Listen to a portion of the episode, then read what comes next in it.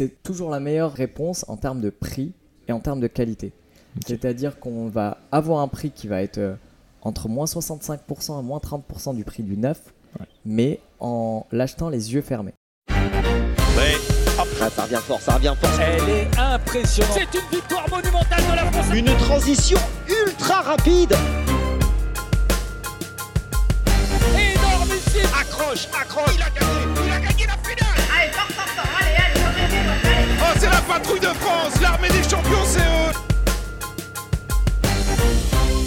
Dans les épisodes, je vous ai déjà parlé de mon partenaire Cyclette.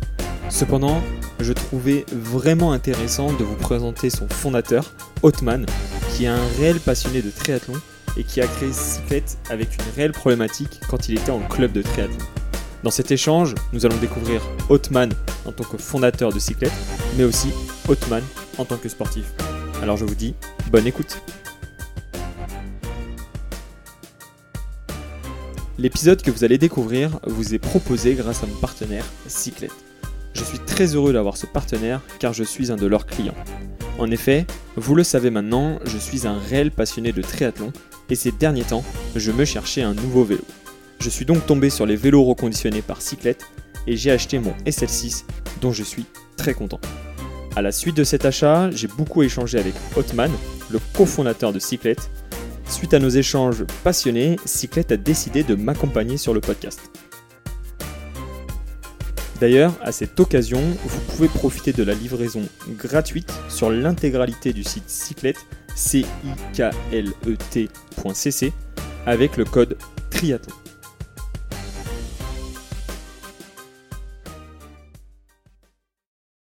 Hello Otman, Salut Valentin, tu vas bien? Très bien, super. Bon, ça me fait plaisir de te recevoir euh, dans le podcast euh, Loop sur le triathlon. En plus, c'est vraiment un bonheur pour moi. Je suis, je suis entouré de bikes, euh, donc c'est un vrai plaisir. Euh, pour commencer, pourrais-tu te présenter, s'il te plaît? Oui, alors c'est Hotman Chocolati, je suis euh, triathlète depuis une dizaine d'années. Ok. J'ai commencé le triathlon assez tard, hein, vers 26 ans. Et puis je me suis dit, bon bah, euh, vu que ça, on démarre tard, euh, il va falloir mettre les bouchées doubles pour rattraper euh, Ah. le niveau. Mais c'était une chouette expérience. Ça a démarré d'abord par la course à pied. Et puis ensuite, euh, première blessure, on se dit, euh, on veut pas gar- on veut pas perdre notre niveau. Donc euh, on se met au vélo, on se met à la natation. Et puis voilà, j'ai fait le premier triathlon. c'était à la boule et j'ai chopé le virus. Ok, bon, bah, c'est incroyable. On voit qu'on on est vraiment avec un passionné de triathlon. Donc là, l'objectif de cet épisode, c'est de comprendre qui tu es, pourquoi tu es arrivé dans le triathlon. Donc expliquer un petit peu aux auditeurs qui est réellement Othman et qui il était avant et pourquoi il a eu le, fameux virus et est-ce qu'il l'a encore? Et ensuite, on verra dans un second temps, c'est la grosse thématique de l'épisode, c'est on sait que le triathlon, c'est un sport qui, donne envie, mais qui est aussi très coûteux. Donc comment on s'équipe, soit quand on commence, soit quand notre niveau aussi évolue, avec un, un bike, euh, des vêtements euh, un peu plus performants? Donc ça, c'est vraiment le, le deuxième sujet qu'on va traiter. Mais tout d'abord, euh, est-ce que tu peux nous dire un, un petit peu plus sur toi, sur quel sport tu faisais avant? Parce que tu viens de nous dire que tu avais commencé à 26 ans. Donc justement, Othman, euh, ça a toujours été les sports d'endurance, ça a été d'autres sports. Qu'est-ce qui fait qu'aujourd'hui, tu en es là? Euh, Pas du tout. J'ai fait des sports co, beaucoup de sports co, foot, basket, notamment en école d'ingénieur avec, avec les camarades de- d'école. Et puis, euh, arrivé au travail, euh, c'est beaucoup plus compliqué de réunir plusieurs personnes euh, pour faire un match de foot, un match de basket. Donc, c'est assez facile de se dire on se met à la course à pied.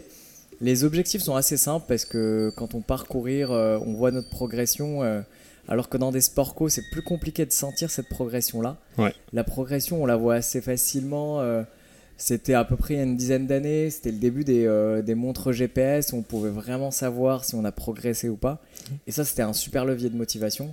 Donc à chaque fois, chaque semaine, on va s'entraîner. On sait pourquoi on va s'entraîner parce que de course en course, on voit notre progression. Surtout au début, euh, je pense que les triathlètes ont- l'ont beaucoup vu.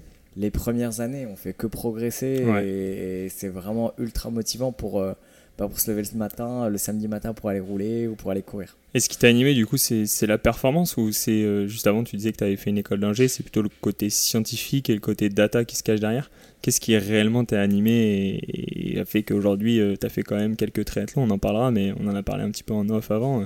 Qu'est-ce qui fait que t'en es arrivé là, quoi? Bah alors, il y a plusieurs choses. Effectivement, il y a ce côté très cartésien où on a envie de se raccrocher à quelque chose de réel, de mesurable. Et euh, je pense que le triathlon, c'est assez facilement mesurable, hein, euh, que ce soit euh, en natation, euh, en course à pied et en vélo, même assez tôt. on, je pense depuis 2012, je dois avoir un capteur de puissance et je Ouais. roule toujours en capteur de puissance parce qu'on voit réellement les progrès qu'on fait. Donc il y a ce côté très, peut-être un peu rassurant qu'on cherche un peu dans le triathlon et un peu le côté qu'on recherche souvent euh, en tant qu'ingénieur, un côté très cartésien, très posé. Donc ça a un peu permis de, de se rassurer et de se rattacher à des chiffres qui peuvent Ouais. être sympas.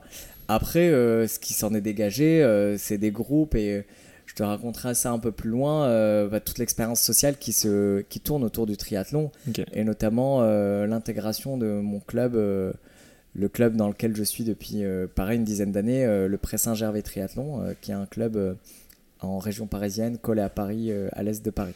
Ok, bah justement, ça peut être euh, un des sujets qu'on peut aborder dans le sens où euh, la thématique globale, c'est comment s'équiper quand on commence. Avant de penser à l'équipement, toi, quand tu as abordé le triathlon, quand tu t'es dit, ok, je me lance dans ce fameux sport, comment tu, comment tu l'appréhendes? Tu as fait des recherches sur Internet, tu as direct été entouré, tu as des amis qui faisaient déjà du triathlon. Comment tu as, fait tes débuts en triathlon, on va dire? Bah, je pense un peu comme tout le monde au début, j'ai démarré, euh, vu que je, je venais de la course à pied, je connaissais pas du tout le vélo, le monde du vélo. Bah, j'ai été euh, sur le bon coin et j'ai cherché un vélo et j'ai pris un premier vélo à, à 400 euros et je me suis rendu compte que voilà, le, le vélo il avait quand même beaucoup ses limites. Ça a quand même permis de démarrer euh, le triathlon. hein. Euh, et après, dès que j'ai rejoint un club de triathlon, bah là j'étais entouré, j'avais des gens autour de moi qui pouvaient me conseiller pour le choix du vélo. Je me rappelle très bien euh, d'un ami euh, Pascal qui, euh, qui fait du triathlon depuis longtemps et que c'était un peu le cycliste euh, du club. Il est Je pense toujours là. en a, on Ah, a toujours un. Et qui m'a dit Tu fais du triathlon Bah prends un vélo de triathlon. Et donc, du coup, bah, moi j'ai- j'ai- je m'y- je me suis vraiment mis et je me suis dit Bah je rentre dans un club de triathlon, Ok. je prends un vélo de triathlon. Donc tu t'es tout de suite entouré, tu t'as pas fait 2-3 ans tout seul, tu as directement été dans un club. J'ai fait mon premier triathlon. Ok. Et après, euh, je me suis dit, dès que je le finis, je, rejoins un club. Ça veut dire que je suis en capacité de nager 500 mètres et, de, pouvoir. euh, parce que c'est aussi ça le souci, c'est que pouvoir intégrer un club, si on arrive qu'on sait pas nager, c'est quand même assez compliqué. Et justement, pour toi, euh, le club, ça représente quoi? Ça représente euh, des créneaux plus facilement pour t'entraîner? Ça représente un état d'esprit que tu vas chercher? Des conseils En quoi ça t'a aidé et comment nos auditeurs qui veulent commencer le triathlon ou qui en font déjà peuvent être intéressés pour aller sur ce genre de structure Alors moi, je suis assez cash. Je conseille à tout le monde euh, qui fait du triathlon et qui veut continuer à progresser de s'inscrire à un club. Ok, Parce que, un, euh, sans parler des conseils, sans parler des créneaux, il y a vraiment cette motivation de groupe et de sentir qu'on est dans un groupe avec lequel euh, on s'entraide, on va s'entraîner. euh, les entraînements sont beaucoup plus faciles en groupe, Ouais. faciles mentalement, parce que physiquement, ils sont des fois euh, plus durs en groupe. Mais euh, on a cette satisfaction de se dire, euh, on est avec tel groupe, on, on se retrouve toujours avec des gens qui ont à peu près le même niveau que nous. Ouais. Dans, cette, euh, dans un club de 50 ou de 200 personnes, il y a forcément 3-4 personnes avec qui on a le même niveau et avec qui on va partager les entraînements, se tirer la bourre de façon plutôt très saine et tout le monde se tire vers le haut. Ça permet vraiment, au-delà de l'aspect euh, bien sûr conseil, créneau euh, euh, et entraînement, de vraiment avoir un cercle social et, même de partir, de voyager ensemble, de se dire bah ça serait cool qu'on aille sur tel triathlon, on le prépare ensemble, on a six mois avant, et puis ça, ça génère des amitiés et, je vous raconterai l'histoire ensuite sur ce qui se passe au niveau cyclette, mais la relation entre le triathlon, le club de triathlon et l'activité qu'on a lancée aujourd'hui Ouais. est étroitement liée.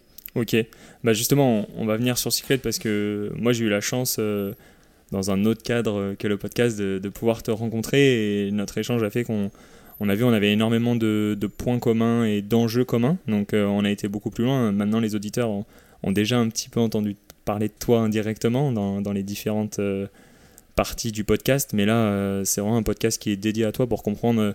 Ok, Cyclette, c'est quoi, mais qui se cache derrière Cyclette donc justement aujourd'hui, euh, quel est ton, ton rôle chez Cyclette et comment toi tu, tu pourrais pitcher justement cette entreprise? Alors, juste, euh, je vais euh, peut-être reparler un peu du triathlon, du Ouais. club de triathlon pour euh, expliquer d'où est venue l'idée. Ouais. Donc, en fait, jusque tous les débuts de saison, au mois de septembre, on se rend compte que tous nos adhérents se disent bah ok j'arrive je fais du triathlon comment m'équiper Ouais.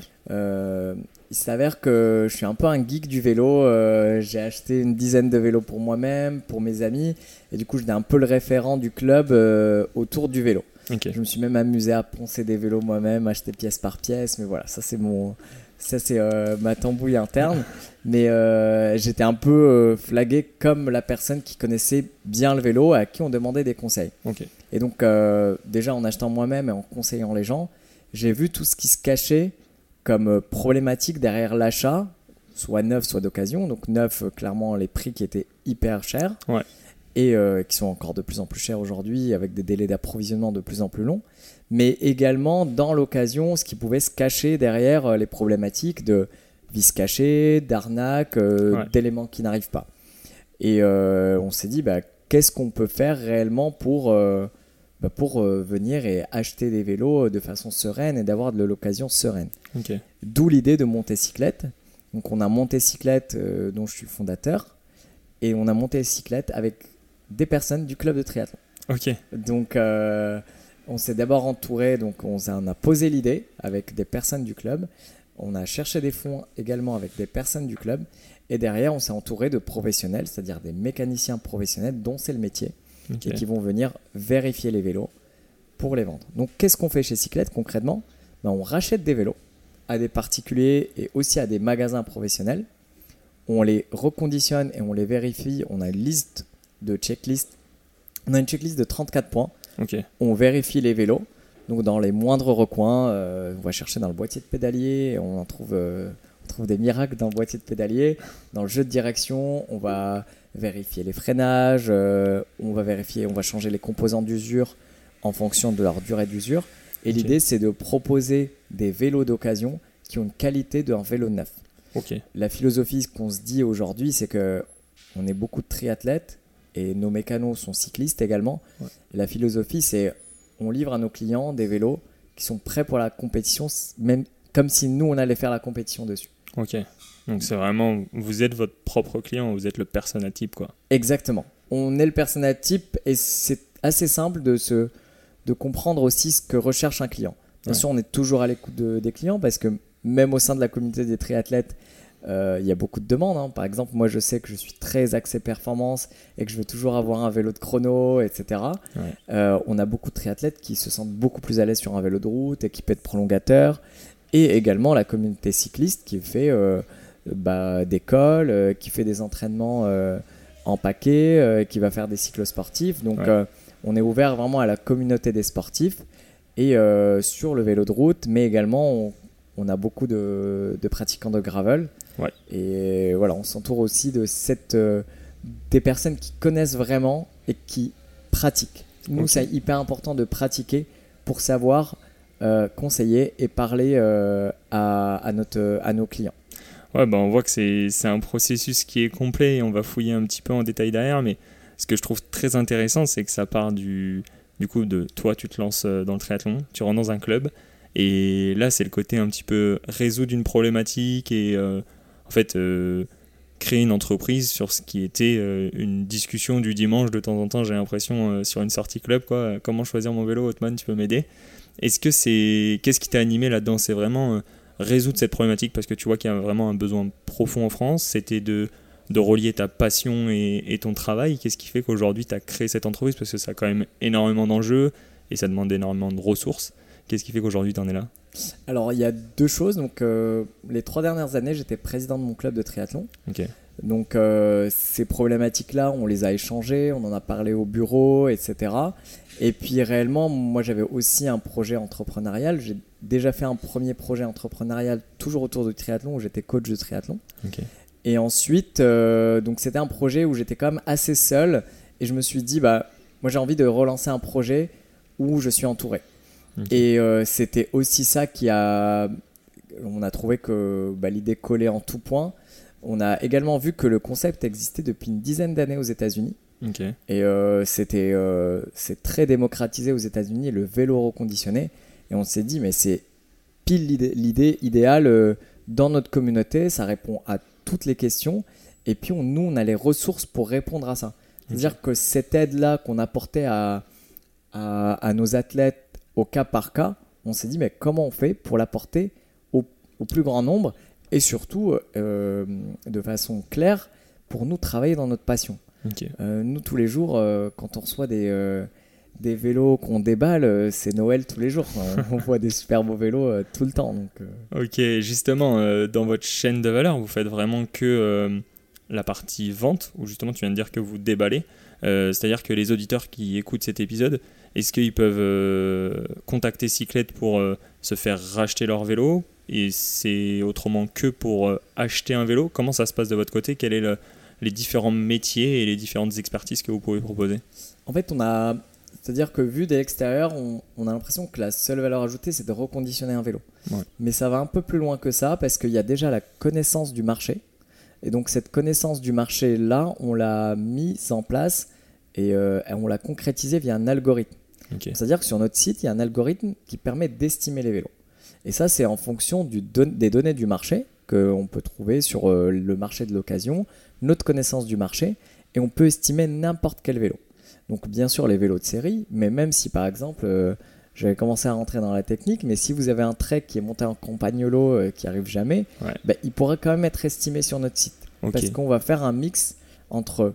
Donc, sur le site, concrètement, comment ça se passe? Il y a un bouton Estimer échanger. Vous cliquez dessus et vous allez euh, choisir donc le groupe, le cadre, la marque, les roues, l'année et puis l'état général. Et le site vous propose un prix en direct. Ok, donc Et- attends, là, là, nos auditeurs, ils vont adorer, ils vont essayer tout de suite. Où est-ce qu'on peut retrouver justement ce, ce petit test? Et bah, sur le site cyclette.fr, Ok, en haut à droite, il y a marqué Estimer slash échanger. Ouais. Vous cliquez dessus et vous suivez le formulaire. Ça va vous prendre 1 minute 30. ok, Vous prenez deux photos. Donc les photos, elles vont nous permettre, nous, après, de vérifier que ce que vous avez mis est euh, cohérent par rapport à la photo. Ouais. Et derrière, soit vous acceptez, soit vous déclinez. Si vous acceptez le rachat du vélo, nous, on vous appelle et on s'occupe de la partie logistique. On a plusieurs services. Soit vous venez le déposer en magasin si vous êtes en région parisienne, soit si vous êtes par exemple à Toulouse, on a des services avec des vélocistes partenaires où vous venez déposer le vélo chez le vélociste partenaire. Le vélociste partenaire va vérifier que ce que vous avez mis correspond au vélo qui voit en face de lui. Il s'occupe de l'emballage, de l'envoi, et nous on s'occupe de vous faire un virement. Ok, donc c'est vraiment fluide pour les athlètes. C'est c'est pour ça que je me suis permis de, de te couper un petit peu parce que je sais que rien que dans mon entourage, on, adore, et comme tu disais euh, un petit peu, toi, t'as adoré les vélos, t'as changé tout le temps. Et cette valeur-là, on, regarde souvent notre vélo euh, sur le bon coin, comme tu disais, euh, quelle valeur il peut avoir et tout. Et là, c'est vraiment très concret, très direct. Donc, on voit que vous avez vraiment cette première expertise. Et ensuite, si j'ai besoin de racheter un vélo, parce que je vous l'ai vendu, donc là, je peux toujours passer par vous. Et tu disais que vous avez une grande checklist. Comment ça se passe ensuite sur le site Parce que j'ai vu qu'il y avait différentes notes. Euh, à quoi correspondent ces notes et quel est la- le degré de confiance associé à ça quoi. Alors ce qu'on essaie de faire, c'est, euh, vu qu'on est sur du reconditionné, Ouais. donc on peut avoir des vélos qui sont euh, en super qualité, des vélos qui ont quelques points esthétiques, quelques points d'usure, donc c'est un peu le but du reconditionné. Ouais. Donc ce qu'on va essayer de faire, c'est de donner une note moyenne par vélo, qui est basée sur 5 points, qui est la structure du cadre. Ouais. Donc nous, un cadre euh, qui est fissuré, qui a le moins de problèmes, bah là, on vend pas du tout. Euh, et ensuite, on a donc la structure du cadre, qu'on donne, une- on donne une note sur 10 sur chacun des points. Donc structure du cadre, esthétique du cadre, usure des trans- de la transmission, esthétique de la transmission, et ensuite usure des périphériques. Donc quand on parle de esthétique de la transmission, ça va être euh, est-ce que euh, le pédalier, souvent il y a des traces de, sur le pédalier, ça arrive très souvent en fait, c'est euh, simplement la chaussure qui touche la pédale pendant tout le pédalage, Mm. et souvent on a ce problème-là. Donc euh, il peut y avoir euh, le pédalier est en super état d'utilisation, il peut être à 10 sur 10 sur l'utilisation, mais par exemple à 7 sur 10, 8 sur 10 sur l'esthétique. Donc ça permet aussi de savoir concrètement qu'est-ce qu'on achète. Parce que l'objectif, c'est que quand on achète des vélos reconditionnés, qu'on sache vraiment ce qu'on achète et qu'on n'ait pas une photo de très loin. De... Donc tout ce qui est défaut esthétique est pris en photo en grand, en zoomant. Et comme ça, on n'a pas de surprise à l'achat. Ok, donc on voit en fait que vous êtes vraiment dans une situation de mettre en confiance l'athlète, accompagner à plus grande échelle, comme tu disais, les athlètes que tu pouvais le faire dans ton club. Donc ça, c'est c'est vraiment super intéressant de, voir toute cette problématique. Et euh, du coup, sur l'offre qui est proposée, je laisserai les auditeurs aller découvrir aussi, mais euh, vous avez vraiment une offre qui est complète parce que quand on commence le triathlon, comme je disais, c'est un certain coût. Donc vous commencez sur du bas de gamme, entrée de gamme. Et quand on évolue aussi, euh, moi je vois ça m'est arrivé, j'ai acheté comme toi mon premier vélo, mais au bout d'un moment, euh, le plateau, euh, bah, ça suffisait plus, les roues, je m'en lassais. Et du coup, on a envie d'évoluer. Vous êtes capable d'accompagner un triathlète tout au long de sa carrière et tout au long de ses envies en termes de performance? Oui, en fait, typiquement, là, ça fait un an et demi qu'on existe, principalement sur Internet et depuis la semaine dernière euh, en magasin physique euh, à Paris. Mais on a déjà eu des, euh, euh, des euh, athlètes qui ont acheté un premier vélo chez Cyclette au tout début, qui sont revenus, qui nous ont revendu le même vélo de chez Cyclette et qui sont repartis avec un autre vélo. Typiquement, euh, un, un- Vincent, un client qui est venu euh, nous voir, euh, qui a acheté un Trek euh, Madone euh, à l'époque à patin. Et il s'est dit, bah voilà, je roule plus souvent sous la pluie, j'aime bien ce vélo, est-ce que vous avez la version euh, en disque? On avait la version en disque, donc euh, il a posé le vélo, il a pris le même, la même couleur, la même taille euh, en disque, et son vélo ensuite a connu encore un, un autre athlète, et l'autre vélo est également parti. Ok, donc on voit que c'est, ça répond exactement à la, à la question et à la problématique que je soulevais, donc ça c'est super intéressant. Et justement, je vois que vous avez aussi des, des roues d'occasion, et on peut parler du, du textile d'occasion. Est-ce que, parce qu'on en a parlé un petit peu en off, euh, est-ce que tu as des solutions à donner? Parce qu'on a aussi des auditeurs qui sont des présidents de club, euh, des, groupes de copains. Comment on peut faire pour euh, aider les gens à se lancer dans le triathlon? Parce que on sait qu'il faut acheter une combi, il faut acheter des lunettes, il faut acheter une trifonction. Moi, je vois, il y a énormément de gens euh, qui viennent nous voir avec la marque euh, parce que la trifonction, est-ce que je l'achète, sachant que je fais mon premier triathlon, c'est un certain coût. Toi, comment tu as pu raisonner? Est-ce que tu as, résolu des, des problématiques comme ça quand tu étais président de club? Alors, sur euh, la partie, euh, quand, quand j'étais président de club, ce qui est assez intéressant aussi, c'est que dans un club, on a forcément beaucoup d'athlètes, beaucoup d'athlètes qui changent de matériel. Et donc, euh, on avait mis en place par exemple une braderie au sein du club, que maintenant on, a- on va organiser ici à la boutique, c'est-à-dire que les gens vont venir avec leur matériel et puis il va y avoir des échanges entre athlètes. Et puis tout le matériel qui n'est pas parti, nous on propose le rachat de ce matériel-là pour le mettre en composant de seconde main. Ok. Donc euh, nous on veut pousser la- le point de la seconde main et du reconditionné jusqu'au bout. Donc euh, bien sûr sur les vélos, sur les roues, sur les composants. Donc on a une petite, euh, une petite partie qui est dédiée aux composants et qu'on va encore plus travailler pour bah, typiquement on va améliorer, on va avoir un cintre aéro et qu'on n'a pas envie de mettre euh, 400 euros pour le, le, le cintre aéro. On aura des composantes de seconde main. Euh, mais également, et pour avoir une cohérence globale, on veut aussi proposer du textile. Et euh, d'où le travail avec la marque euh, Triloop, Ok. parce que euh, il y avait une cohérence aussi de se dire, on travaille sur du reconditionné, mais le textile reconditionné est un peu plus complexe. Donc le- la, la vraie logique, c'était de travailler avec une marque qui repropose du textile recyclé. Et notamment, bah, la marque Triloop euh, propose, euh, comme tu le sais, euh, du textile reconditionné, recyclé à partir de, de plastique et de, et de plastique récupéré en eau de mer. Et ça va aussi dans cette logique globale d'économie circulaire et d'éco-responsabilité. Ok, donc on voit que c'est vraiment aujourd'hui une stratégie globale euh, d'un point de vue, on va dire, société. Mais on voit que c'est quelque chose qui, t'anime, toi, en tant que fondateur, de, résoudre de telles problématiques. Et euh, justement, euh, c'est quoi ta, vision, c'est quoi ton objectif à travers tout ça? C'est de démocratiser au maximum euh, cette solution et que les athlètes puissent atteindre n'importe quel niveau de performance à n'importe quel prix. Et c'est un petit peu, on va dire, agressif dans le sens ma question, mais en fait, finalement, vous voulez faire un, un dans le textile et un Le Bon Coin, mais certifié avec énormément de valeur et énormément de confiance pour le client, quoi.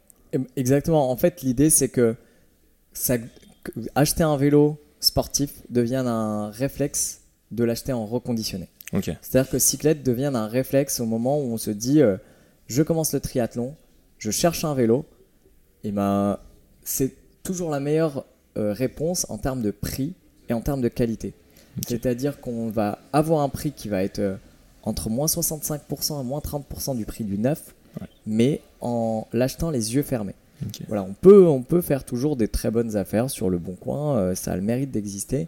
Mais par contre, cette sérénité-là Et le choix, et quand je parlais de valeur, de, de valeur qu'on crée, c'était pas simplement sur le reconditionnement, mais c'était aussi sur le conseil.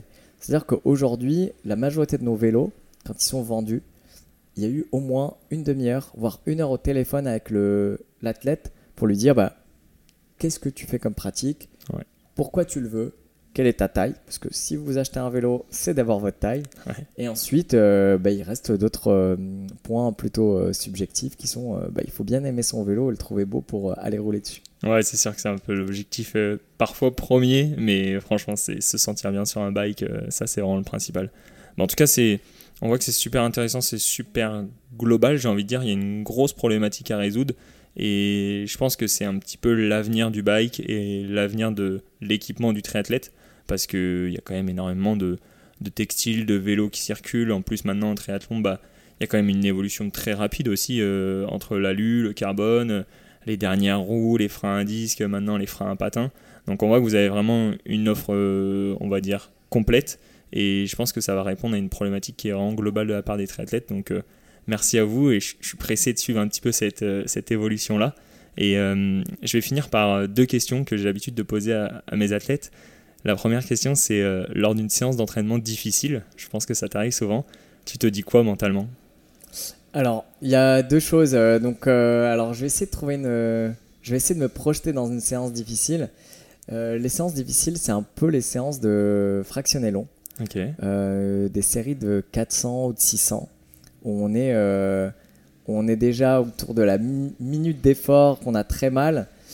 Euh, Il y a deux choses. Soit je regarde le, le dos de, de l'athlète qui est devant moi et je ne veux pas qu'il lâche euh, chaque centimètre. Et puis je pense à ma compète. C'est vraiment le. Je pense à ma, à ma compète et, euh, et je me dis, bah là, le jour de la course, euh, je m'entraîne à, à réussir à assumer plus de douleur. C'est-à-dire que, je- c'est-à-dire que s'entraîner plus, plus difficilement, ça ne veut pas dire que le jour de la course, ça sera plus facile, mais ça veut surtout dire que le jour de la course, je vais pouvoir encaisser encore plus que la course d'avant. Ok, et justement, est-ce que tu vois des parallèles avec l'entrepreneuriat? Parce que moi, j'en vois beaucoup en, en faisant ça au quotidien, mais est-ce que toi, tu vois des parallèles assez francs entre euh, un entraînement difficile et parfois des situations euh, dans le cadre de l'entrepreneuriat qui sont assez compliquées à gérer? Il y a beaucoup de parallèles. Franchement, il y a beaucoup de parallèles. hein. Il y a la patience, Ouais. il, y a le, il y a la régularité. C'est vraiment, je pense, que le numéro un euh, dans l'entrepreneuriat et dans l'entraînement. C'est euh, en faire tous les jours. Euh, vaut mieux faire euh, l'entraînement, en faire une demi-heure que de se dire je fais une semaine sans rien. Ouais. C'est également la même chose pour l'entrepreneuriat. On a des moments sympas, des moments moins sympas. C'est vraiment en dents de scie. Donc il faut vraiment l'accepter et, et se dire que ça va être en dents de scie. Ok, Le jour où c'est un peu plus compliqué, où on a des difficultés, euh, que ce soit financières, soit euh, avec l'équipe, parce que c'est pas toujours euh, simple hein, de, Ouais. de se lancer dans l'entrepreneuriat. Mais il faut se dire qu'on a un lendemain qui est plus facile et qui va être. on, on passe d'un jour où c'est très compliqué, pourquoi je me suis lancé là-dedans, de euh, c'est pile ce qu'il fallait que je fasse tout le temps. Et ça, c'est vraiment euh, ce qui se passe aussi sur le triathlon, où des jours on se dit, mais pourquoi je m'entraîne? Pourquoi je me lève à 7h du mat euh, pour, aller, euh, pour aller rouler? Et encore 7h, c'est c'est- Ouais, tard. ouais. Mais euh, pourquoi on se met là-dedans? Mais quand on passe la ligne d'arrivée, euh, on se dit euh, plus jamais, ou on se dit, mais quand est-ce que je m'inscris à la prochaine course? Ouais. Donc euh, il y, cette- il y a vraiment la régularité, la patience sont vraiment deux clés dans la réussite et dans le sport et dans l'entrepreneuriat. Ok, bah merci pour cette, euh, ces deux réponses du coup. Et puis la dernière, tu l'as un petit peu exprimé, mais j'ai envie d'aller chercher encore euh, plus. C'est quel est ton plus beau souvenir en triathlon? Alors, euh, j'en ai vraiment beaucoup.